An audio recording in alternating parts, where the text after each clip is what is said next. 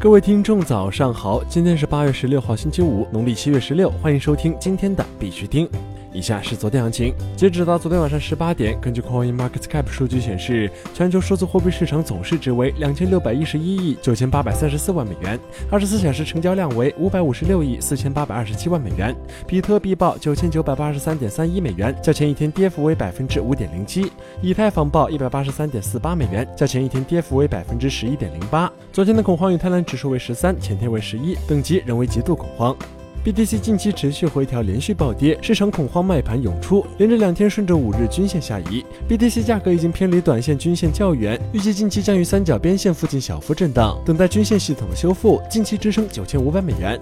在这里呢，必须还是要提醒各位，投资有风险，入市需谨慎，相关资讯呢不为投资理财做建议。以下是新闻播报，今日头条，莫斯科将为透明城市服务开发区块链系统。莫斯科首都正在寻找一个承包商来建造一个区块链系统，来承载城市的行政服务。据 Open Media 报道，莫斯科信息技术部宣布将拍卖一个基于 ETH 的基础系统，该系统将承载目前莫斯科人提供的电子服务。据估计，开发费用为五千七百万俄罗斯卢布，约合八十六万美元。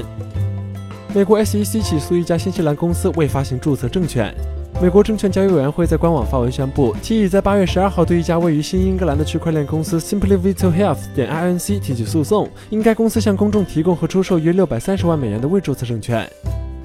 国内新闻：人民网人民创投区块链应用蓝皮书出版发行。据人民网八月十五号消息，人民网人民创投区块链研究院策划编撰的《区块链应用蓝皮书：中国区块链应用发展研究报告》一书，近日由社会科学文献出版社出版发行。蓝皮书由人民网党委书记、董事长、总裁叶真真和人民网总编辑罗华担任主编，人民网副总编辑潘健担任执行主编，并邀请了央行、工信部、中科院以及清华大学、中央财经大学、北京航空航天大学等国家部委、科研院所、知名高校的相关负责人和专家学者参与共同编写。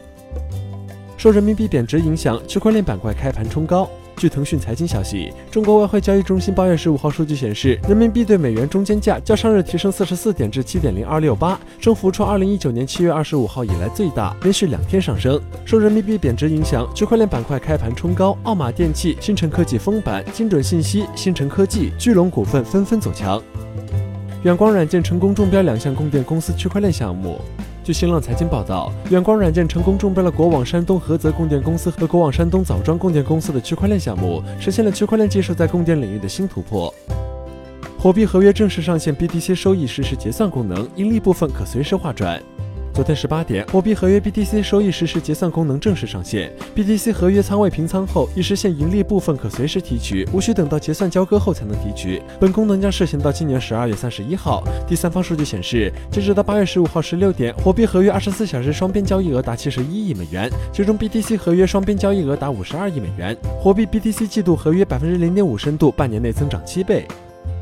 国际新闻。沃尔玛申请专利，重申对区块链支持无人机的兴趣。据 CoinDesk 报道，沃尔玛最近申请了一项专利，重申了对区块链支持无人机的兴趣。据悉，沃尔玛于2019年1月向美国专利商标局提交一份克隆无人机使用区块链技术的专利申请，并于8月1号公布。和他们发行数字货币专利申请是同一天。该专利中提到，沃尔玛将利用区块链技术传输无人机信息，包括无人机识别号、飞行高度、飞行速度、飞行路线、电池信息或装载能力等，并根据无人机之间的中间位置来共享信息。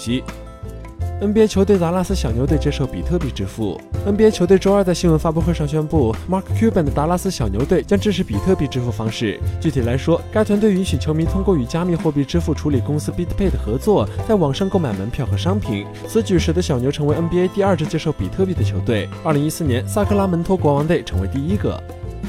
澳大利亚科廷大学成立新实验室，研究内容包括区块链及加密货币。澳大利亚科廷大学宣布将建立一个新的实验室，该实验室将专注用于区块链和其他颠覆性技术，解决现实世界的产业问题。根据最新的一份新闻稿，位于该大学博斯分校的区块链研究与发展实验室将推动区块链技术和加密货币领域的研究。